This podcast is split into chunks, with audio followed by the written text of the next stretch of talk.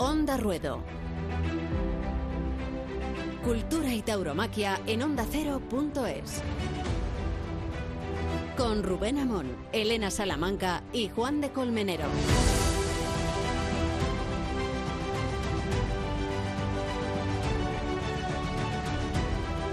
Se veía venir, se veía venir que este gobierno encabezado por Pedro Sánchez y Pablo Iglesias, dos activistas del antitaurinismo, iba a ser implacable en el plan de ayudas a la tauromaquia.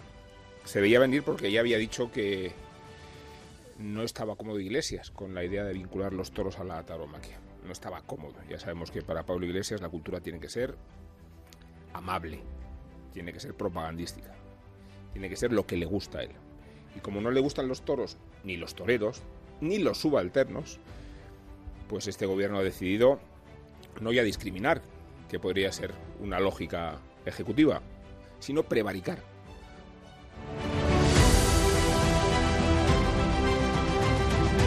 Porque prevaricar es despojar a los profesionales de la tauromaquia de un derecho reconocido desde 1985 y provisto de todas las sentencias que alimentan la jurisprudencia.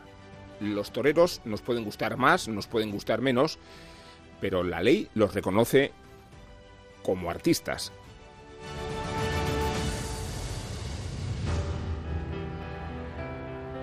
Y los toros son institucionalmente patrimonio cultural, así se proclamó en el Senado, y los toros son bien de interés cultural en casi todas las comunidades autónomas de España.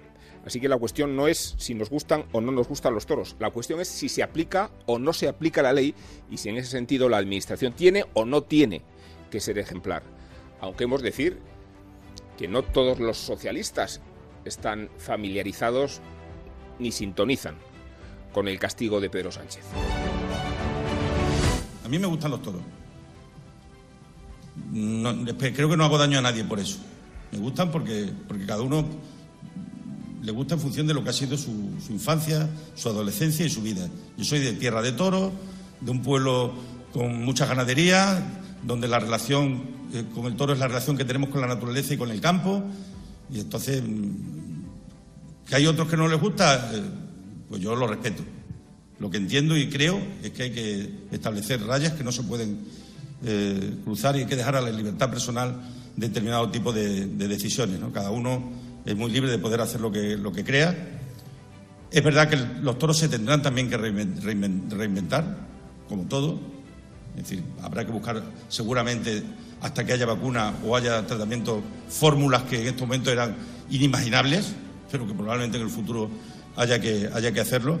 Y desde luego yo voy a, seguir también eh, defendiendo a la, gente de, ese mundo, como defiendo a, la gente de la, de la caza y de la pesca, porque entienden muy bien la relación con, la naturaleza, que no es solo la del animal pastando en las dehesas, sino que es también la de un ecosistema que, que se retroalimenta ¿no? y que al, final eh, permite con eso crecimiento, riqueza económica, empleo.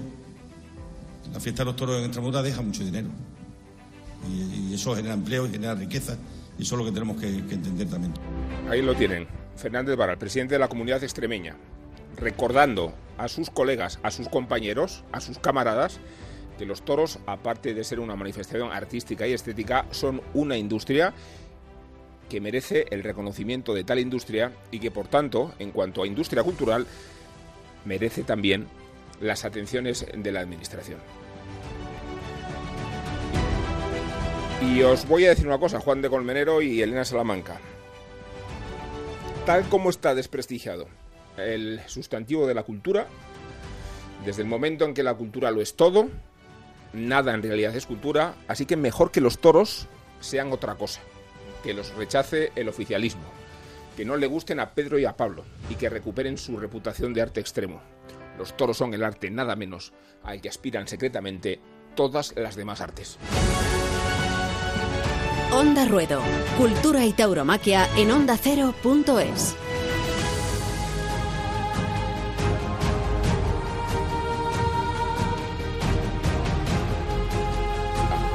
Aquí estamos, Juan de Colmenero, Elena Salamanca, ¿qué tal? ¿Cómo estáis? Muy bien. Bueno, por decir algo, Rubén, ¿qué tal? Buenas tardes. Elena, ¿qué tal? Pues bien, muy bien. Fase 1. Eh, Juan, ¿de qué te pasa? Bueno, fase 1 sí, pero a mí esto me sigue sin gustar. No lo veíamos venir, lo acabas de decir, Rubén. Eh, ya lo hicieron a lo largo de la historia Reyes, Papas y ahora Pablo Iglesias y Pedro Sánchez. No es discriminatorio, es simplemente prevaricación. Prevaricación, eso decíamos. Cuando hay un derecho reconocido en la ley, en la legislación, la Administración tiene la obligación de cumplirlo y si no comete un delito. No estamos hablando, por tanto, de si me gustan o no me gustan los toros. Vamos a hablar de este asunto con eh, Victorino Martín, eh, que es impresentable en el sentido de que no necesita presentación, que es un inmenso ganadero eh, y que es el presidente de la Fundación Toro de Lidia y que ha estado hablando, tenemos entendido, ahora nos lo aclara o no, con el propio ministro de Cultura. Victorino, ¿qué tal? Hola, buenas tardes, bien, muy bien. ¿Has estado hablando con el ministro de Cultura? Sí, esta mañana además hemos tenido una reunión telefónica bastante larga ¿eh? y bueno, yo creo que ha sido positiva para, para todas las partes. ¿En qué sentido positiva? Bueno, eh, eh, la verdad es que él, él, estaba un poco molesto, ¿no? Porque, porque dice, Jolín, es que habéis pedido mi dimisión, es que sí, claro, le he dicho, vamos, le he explicado los motivos, ¿no? Y le he explicado que la verdad es que el mundo del toro hasta ahora no ha estado unido, pero a partir de ahora no vamos a dejar pasar ni una a nadie, mm, a ningún político que tenga que ver con nuestra área. Y bueno, lo tenemos muy claro que el ministro que quiera ser de cultura en España tiene que pasar sine qua non por los toros, porque los toros son parte fundamental de la cultura de este país y el ministro de Cultura es el ministro de los toros. Entonces, bueno, eh, por un lado y luego por otro lado, bueno, pues él, me ha dicho que ha comentado que está muy abierto, que reconoce lo que somos como sector y que y que de esta forma rompemos el hielo. La verdad es que nunca eh, la verdad es que las conversaciones estaban bastante distantes y es una es un antes y un después de esta conversación para abrir líneas de diálogo y de acercamiento. Eh, eh, ¿Eres, por tanto, Victorino, optimista? Después yo, de... yo soy por naturaleza, ¿eh? pero las sensaciones que me ha transmitido han sido muy buenas. ¿eh? ha tenido un talante siempre abierto, ha tenido un talante además muy comprensivo hacia la tauromaquia. me ha dicho, pero yo, aparte de, no solo, no, vamos, no, me ha, no se ha definido si es aficionado no. No sé si, de, si independientemente de que me gusten o no, pero reconozco que, que es una parte más de mi, de mi cartera y que la voy a atender. Decías si le gustan o no, es que tendría que ser irrelevante, ¿no? Por eso, eso es lo que ha dicho, es decir, no independientemente de que me gusten o no, es decir, él lo que dice, es decir, que es de lo mismo que ha dicho él. Eh, no, no independientemente de que me gusten o no, es mi trabajo y lo voy a cumplir. Ya lo había dicho públicamente ¿eh? antes. ¿eh? Pero Vitorino, ¿tú crees que, el haber pedido la dimisión y la presión que se ha suscitado después forma parte de los motivos por los que el propio ministro se ha puesto a hablar con vosotros, contigo? Y, Hombre, yo soy, yo, soy de campo y te voy a contestar muy rápido, que no llora no mama, ¿no? Está muy claro, la verdad es que llevamos años, yo diría mm, lustros, ¿eh? sin reclamar, sin exigir lo que es nuestro, ¿no? Y la verdad es que eh, bueno, pues ha llegado el momento de pedirlo, ¿no? Pero están todos los políticos, pues nos están muy mal acostumbrados, estaban muy mal acostumbrados con nosotros, porque nunca habíamos, primero no teníamos una estructura de sector. Yo creo que ahora, gracias a la Fundación, pues hay una referencia, gracias a la Fundación hay un equipo de gente que está apoyando, que está... Yo soy la cara visible, yo la verdad es que mi único mérito es ponerme ahí delante del toro, ¿no? Pero tengo un equipo detrás de gente que además está trabajando desinteresadamente con un con un altruismo brutal por una pasión que es el toro, ¿no? Y ahora tenemos muchas cosas. Con la fundación hay un organismo que nos representa frente a terceros, un organismo que cada vez tiene más credibilidad y los profesionales eh, nos dan pues más apoyo cada día más. Y por supuesto hay una estrategia, hay un discurso, hay unos objetivos, hay un, un organigrama de trabajo y todo eso se nota. Hasta ahora jamás, nunca jamás en la historia de la tauromaquia se había, había habido un, organismo de referencia ni una referencia tan clara como ahora mismo eh, supone la fundación y eso es muy importante, ¿no? Porque si hablas con uno, hablas con otro, somos no sé cuántas asociaciones, somos distintas. De ganaderos hay cinco, de banderilleros hay dos, de hay que sumar la de la de matadores, hay que sumar la de empresarios y por supuesto la cantidad de aficionados que también quieren que se les escuche, ¿no? Entonces, llegar a un acuerdo con toda esa gente es muy difícil. Sin embargo, habiendo un ente único que nos represente a todos, todo es mucho más fácil. Y Victorino, ¿quién eres tú para, para quitarle las ganas a nadie? Esta es una frase textual que hemos leído en ABC de Sevilla a propósito. Bueno, yo no voy a entrar al trapo. Yo pienso que. Bueno, aclaro a los oyentes que es una declaración, por terminar, de Morante de la Puebla, eh, él mismo manifestándose él solo, eh, aglutinando su propia bandera y desmarcándose de eh, la unanimidad con que la Fundación del Toro de Lidia ha emprendido la acción común, ¿no?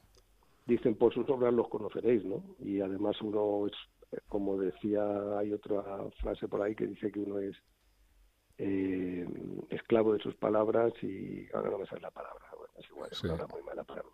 Es, dueño de sus silencios y esclavo de sus palabras, ¿no? Sí. Entonces, bueno, yo a Morante lo respeto mucho como torero y punto.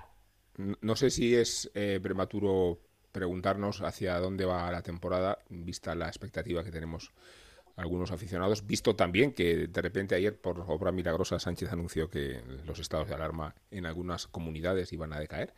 No sé si, Victorino, si, si tienes en la cabeza o tenéis en la cabeza una desescalada para que los toros recuperen un poco de energía, incluso esta temporada. Yo creo que, creo que no lo tiene nadie, porque dependemos también un poco de de las posibilidades que nos den ocupación de las plazas, pero yo soy optimista por naturaleza y yo siempre he mantenido que en algún momento de la temporada, más bien de mediados para adelante, de mediados de verano para adelante, que sería lo lógico, se va a abrir una ventana en la que se van a lidiar mucho más festejos de los que pensamos.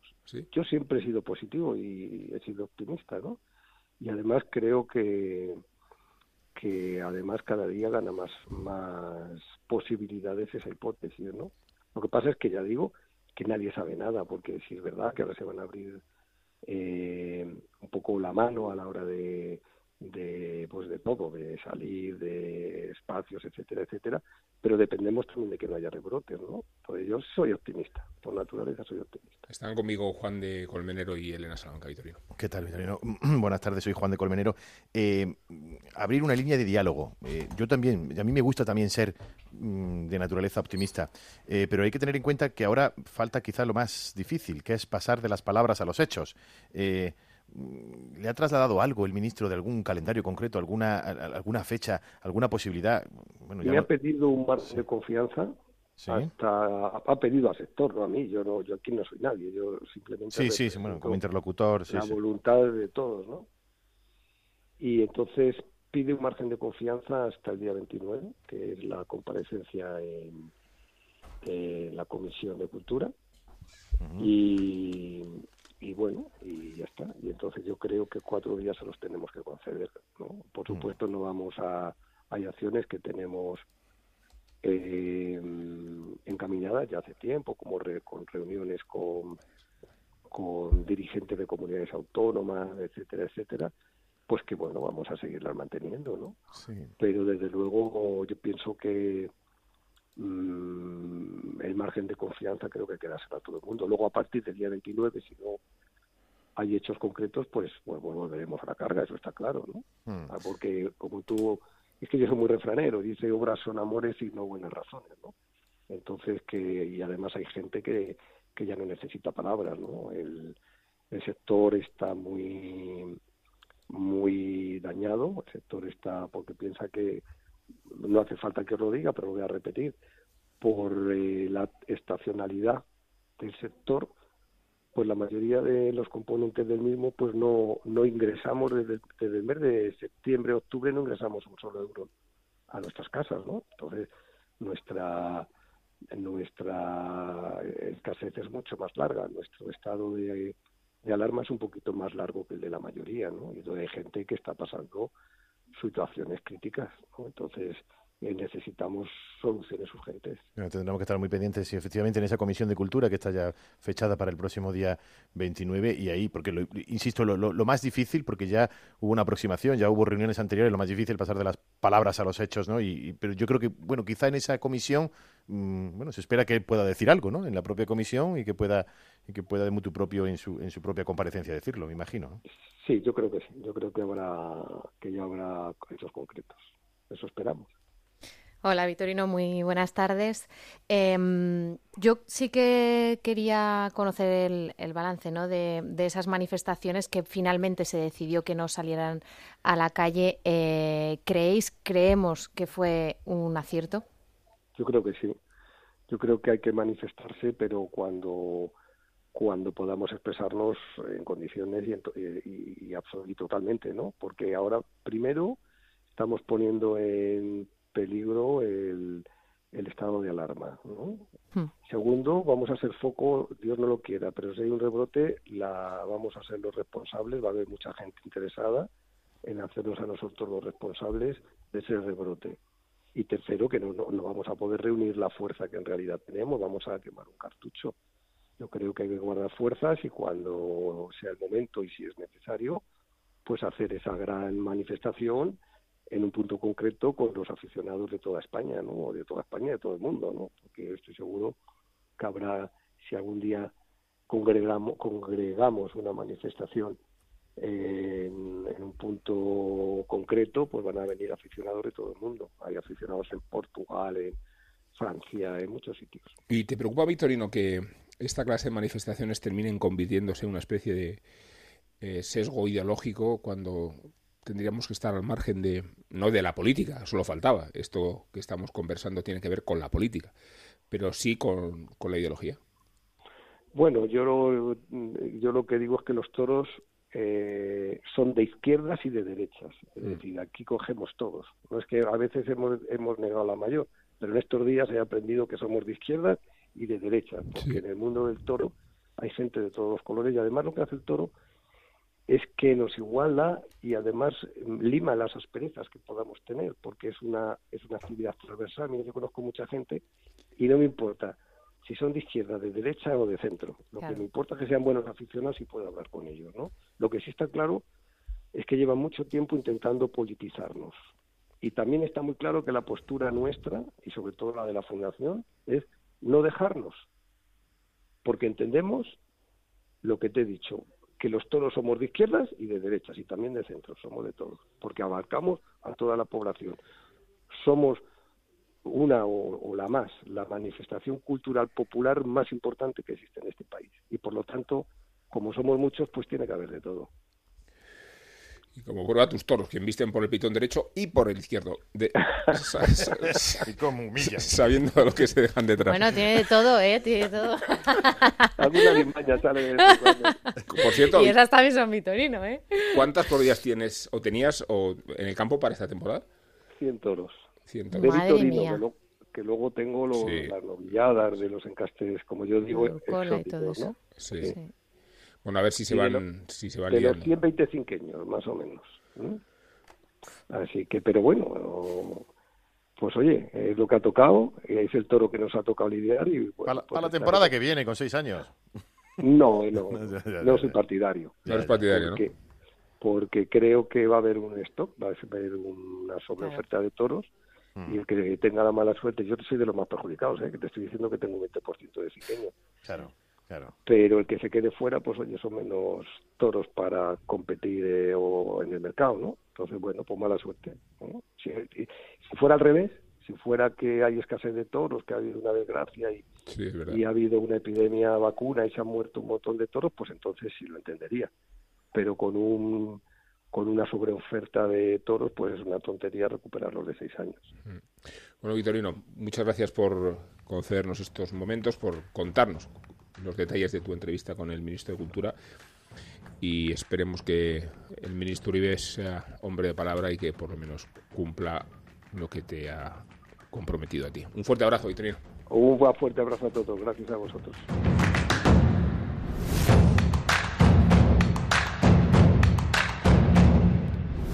Onda Ruedo.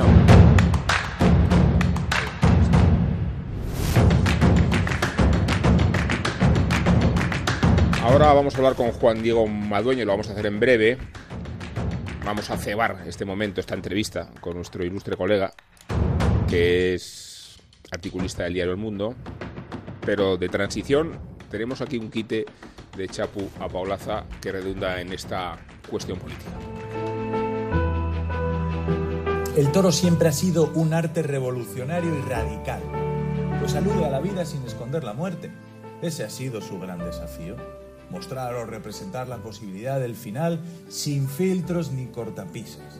Ese asumir que somos mortales y finitos, ese celebrar la vida en el rito a un centímetro de la muerte. Eso ha creado un pueblo distinto, educado, sí, pero desobediente. Reyes y papas han intentado domesticar y controlar a la gente del toro. Por eso no extrañan los feos que desde los gobiernos se les hacen y toda la ceremonia del ninguneo constante, de la vergüenza y de la cesión al chantaje del animalismo. No se trata de que el mundo del toro tenga ayudas por parte del Estado o no las tenga, que eso es discutible. Se trata de que si se ayuda al cine, ¿por qué no se ayuda a los toros? Todas las explicaciones terminan apuntando a que se menosprecia porque no le gusta a este o aquel gobierno, o peor, que se discrimina porque no le gusta a otros y se ceda a su chantaje indirecto. Que la política cultural de un país se guíe por el gusto tiene un nombre. Se llama censura.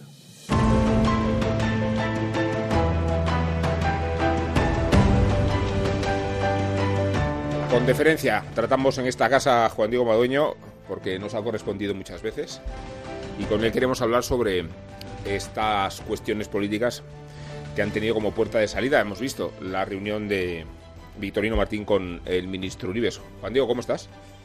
¿Qué tal? Buenas tardes. Que ¿Cuánto tiempo, no? Es verdad, eh, contamos contigo la apertura de la temporada y luego te hemos mantenido discriminado y hoy te le hemos levantado castigo. Bueno, confinado. Sí, sí, sí. Pero vamos, me produce mucha alegría ver cómo avanza el programa sin mí, ¿eh? Que Juan de Colmero de la cultureta, en fin, que se va viendo... Asomamos por todas partes. Este es un programa... Sí, sí, la sensación de que se ha soltado un poquito de las tres, sí, sí, totalmente. Y una cosa que no sabes, que tenemos cada vez más presupuesto. O sea que... por lo menos presupuesto moral. Es como las fases, pasamos de 0 a 0,5. en fase 3. Aquí. Fase 15.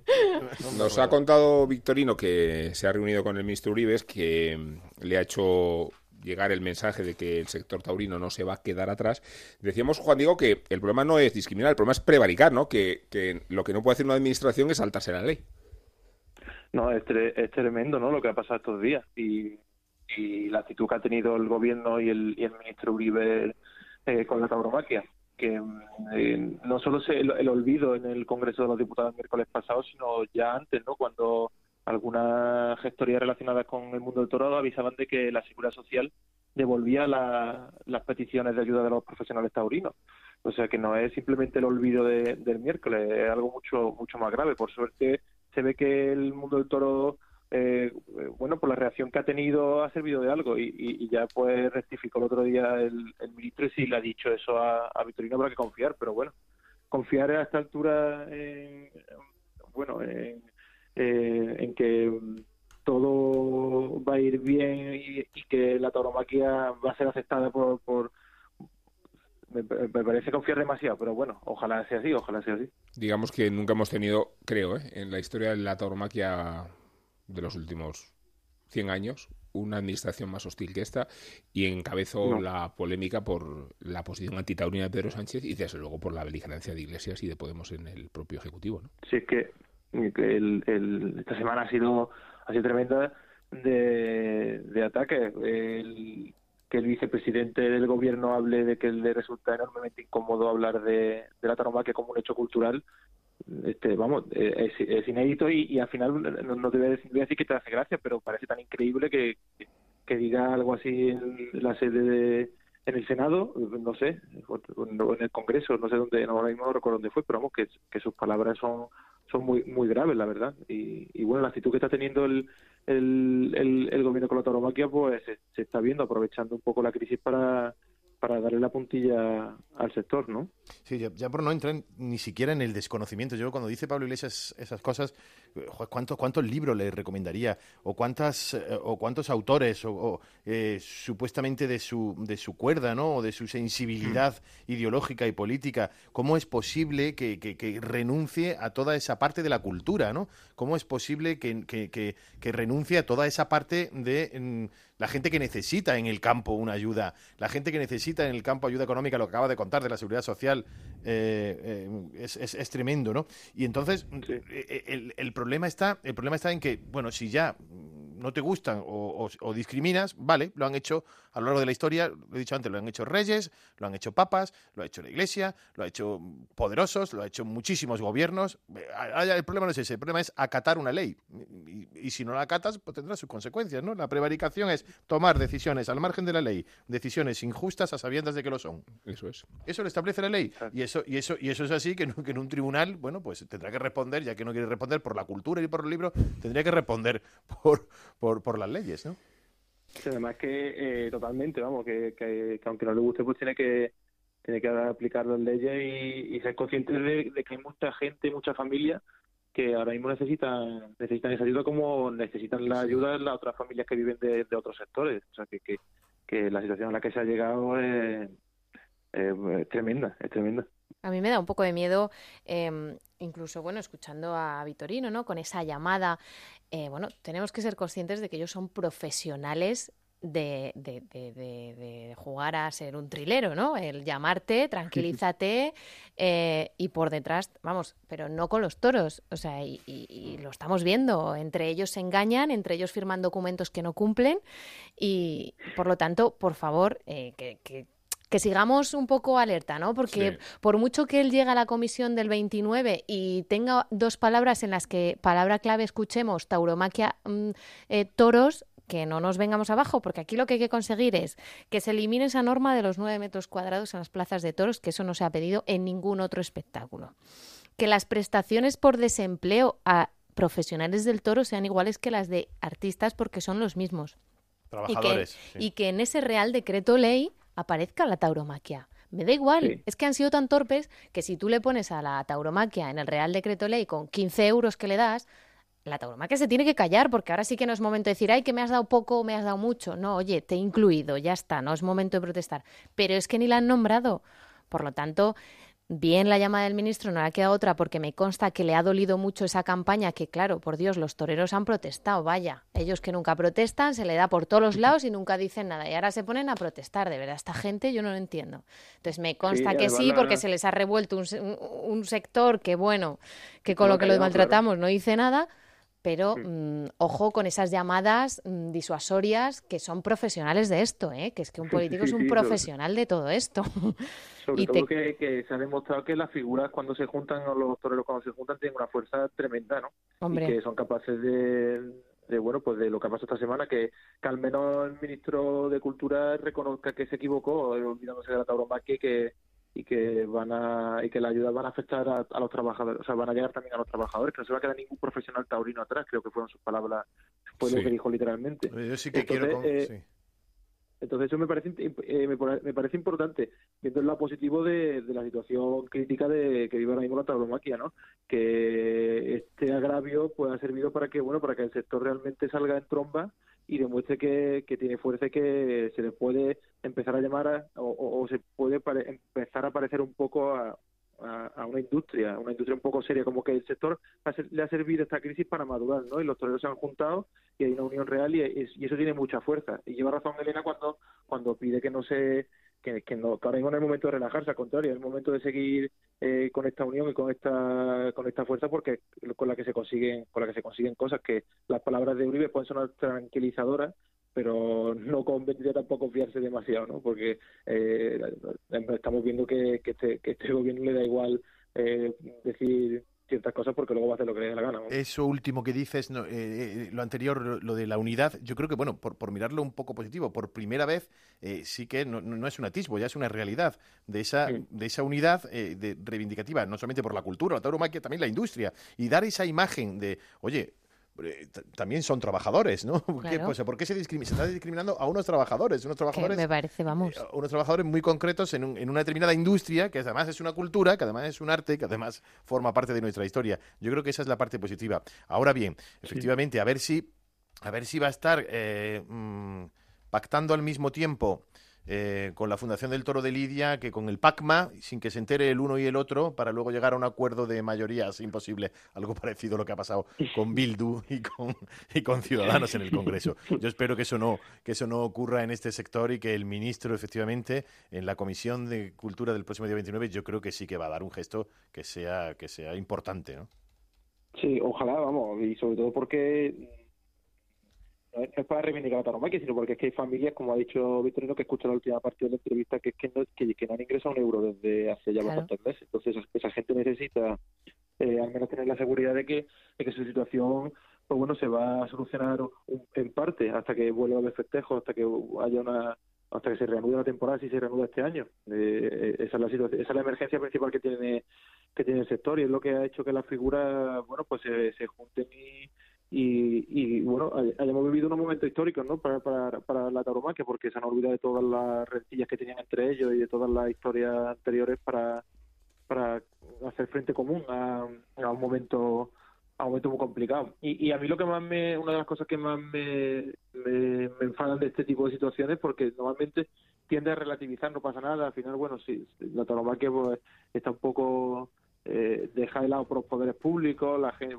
no tiene demasiada buena fama y, y decía Rubén Amón en, un artículo que eso le, hasta le convenía, ¿no? que, que estaba que, que era muy bien ¿no? esa, esa leyenda de, de, de, estar fuera de, de, lo políticamente correcto.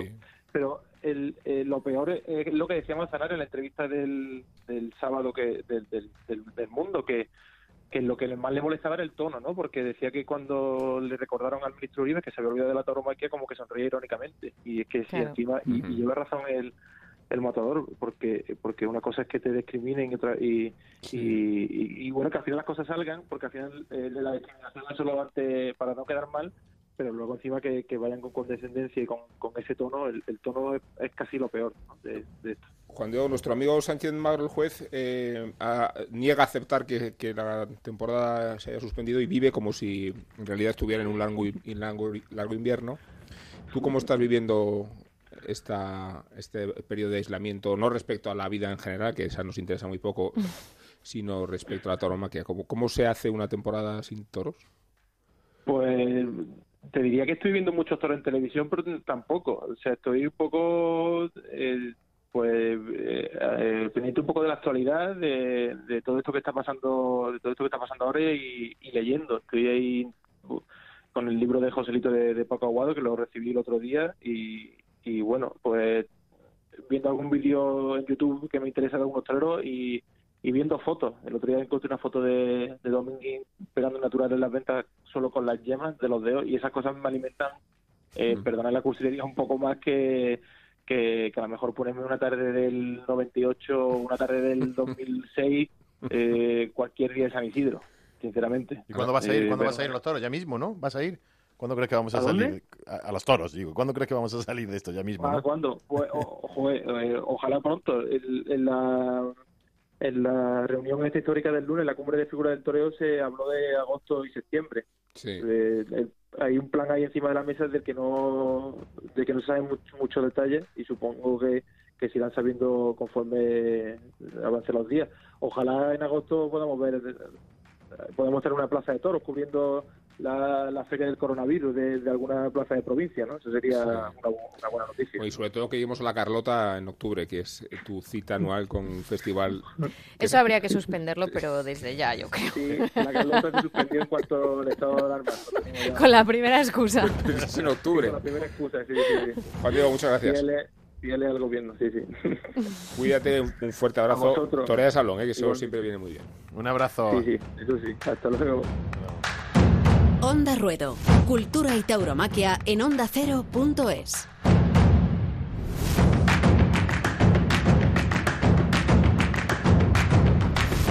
Bueno, Istres he leído que, es la primera ciudad en anunciar que hará toros en Francia en 2020. En, el mes de octubre, cuando organiza una corrida de toros y una novillada. Con, fines benéficos, pero bueno, esperemos que, Istres, que es donde nos adelantemos. Toreó Joselito, donde toreó Cristina Sánchez, una plaza que siempre busca un acontecimiento.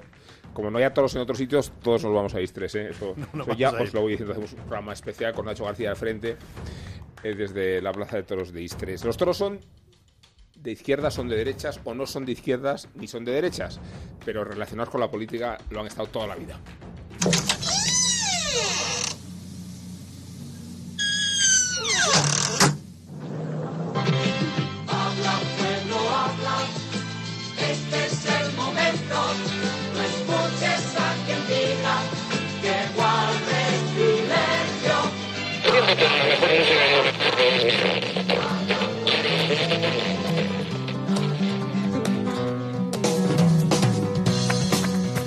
Política y tauromaquia. Los toreros en la política y los políticos en los toros.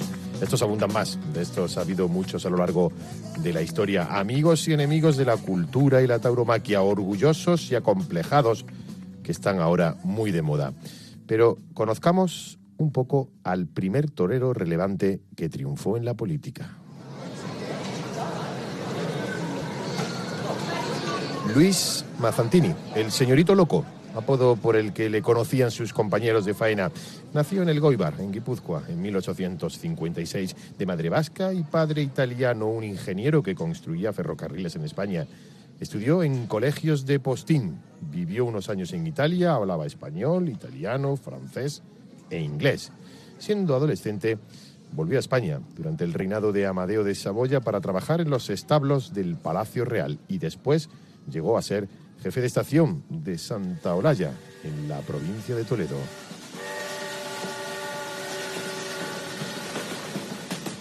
Pero esta vida culta, loable, era también oscura y no le llenaba. Intentó ser cantante y al darse cuenta que no tenía talento, decidió ser matador de toros.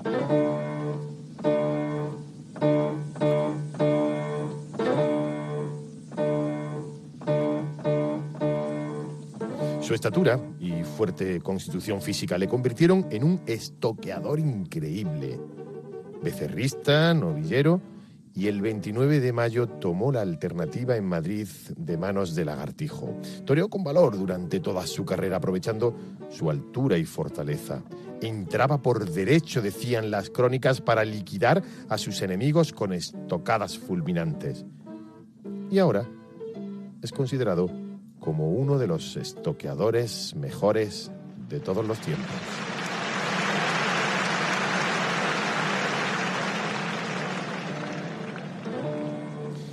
Mazantini fuera de la plaza nunca vistió con el traje corto típico de los toreros de la época, sino que siempre iba con frac y con capa, especialmente cuando acudía a tertulias literarias, a exposiciones pictóricas y a presentar que le gustaban mucho las funciones de ópera.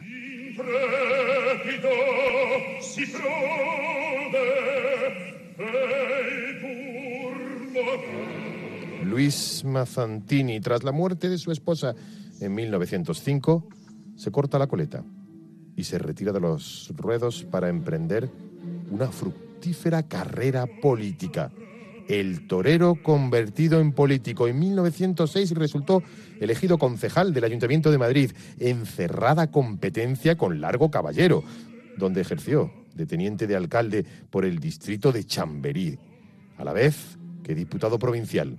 En el año 1919 fue designado gobernador civil de Guadalajara y unos años más tarde de la provincia de Ávila.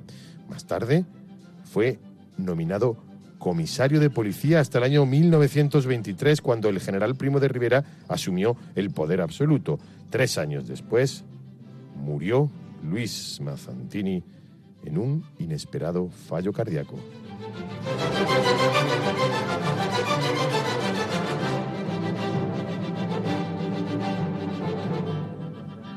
La política siempre ha estado y está ligada a los toros, en tiempos de bonanza y también en tiempos revueltos.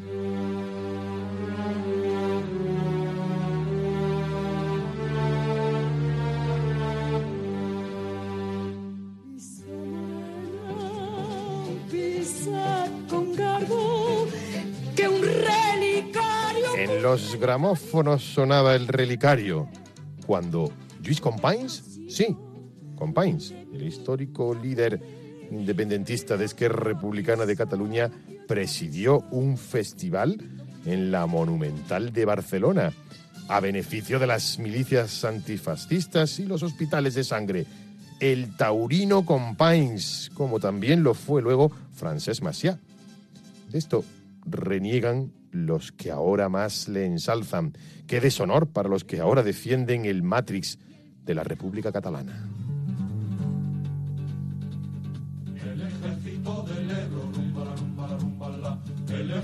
Ejército del Ebro, rumba, rumba, rumba, Una noche el río pasó, ay Carmela, ay Carmela.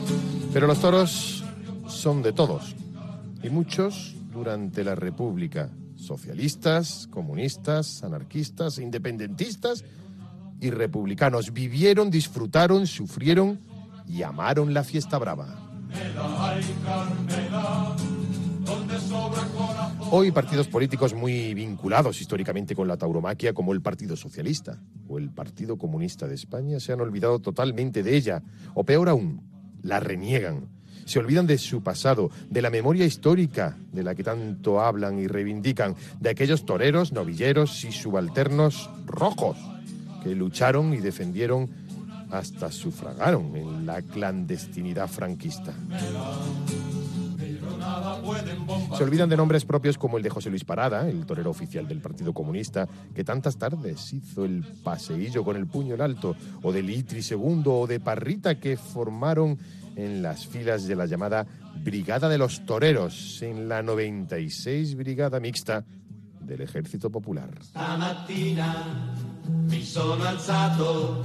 Oh, bella ciao, bella ciao, bella ciao, ciao, ciao, Que los toros no son ni de izquierdas ni de derechas es un tópico que todos sabemos. Pero que la defensa de la cultura y la tauromaquia es algo que siempre debemos tener presente, es tan real como que el toreo a pie, como ya recordamos en nuestro primer programa, nació del pueblo y para el pueblo, nació durante el motín de Esquilache en 1766, en contra del poder establecido y desde el pueblo.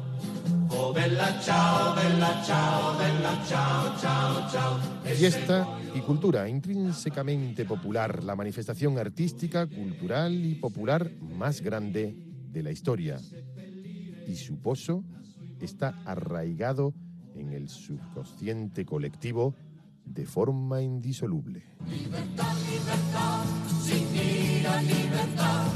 Guárdate tu miedo y tu.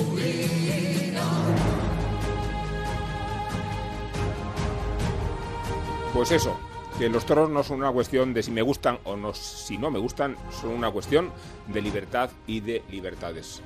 Antes de irnos, ¿Sabes qué pasa, Juan de? Puede ocurrir algo. Sí, en concreto el epílogo de Elena Salamanca. Venga. Pues semana intensa de broncas, de caceroladas y de hasta peticiones de dimisión.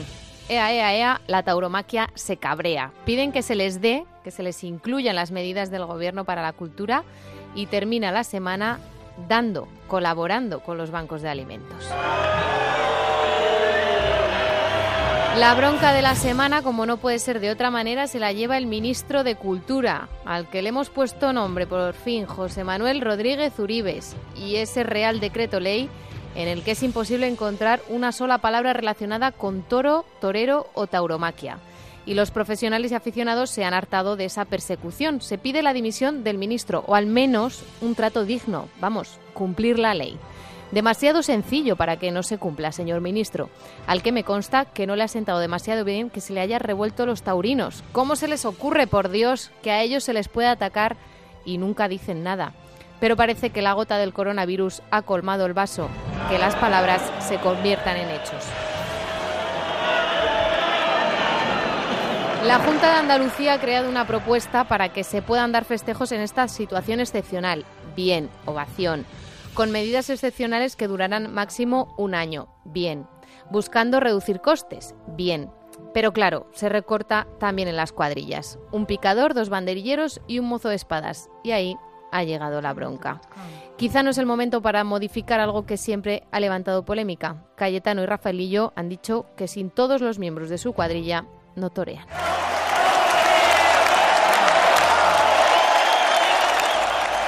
Una ovación para todo el personal que forma parte de la ganadería Torre Alta, con la joven Pilar Prado a la cabeza. Han difundido un vídeo con la protesta al Ministerio de Cultura por la discriminación al sector.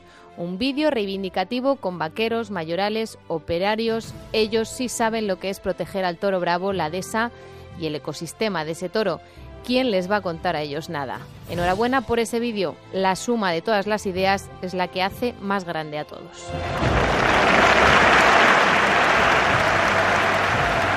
Hablamos aquí ya en tiempo pasado de la campaña Hecha un capote, pues esta ovación va por todos los que han colaborado. Ha terminado con una maravillosa cifra, más de 100.000 euros recaudados por el mundo del toro, señor ministro, para los bancos de alimentos donde tanta falta hace ahora. Vaya cosas, a la tauromaquia se la rinconan las ayudas y la tauromaquia ayuda a miles de familias independiente, independientemente de las aficiones que tengan.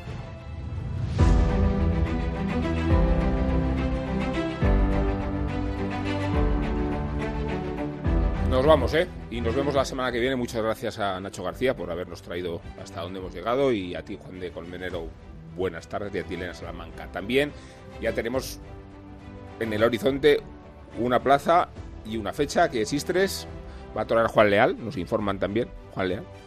Así que de momento la temporada ya tiene, ya tiene un objetivo. Onda Ruedo, Cultura y Tauromaquia en onda ondacero.es, con Rubén Amón, Elena Salamanca y Juan de Dios Colmenero.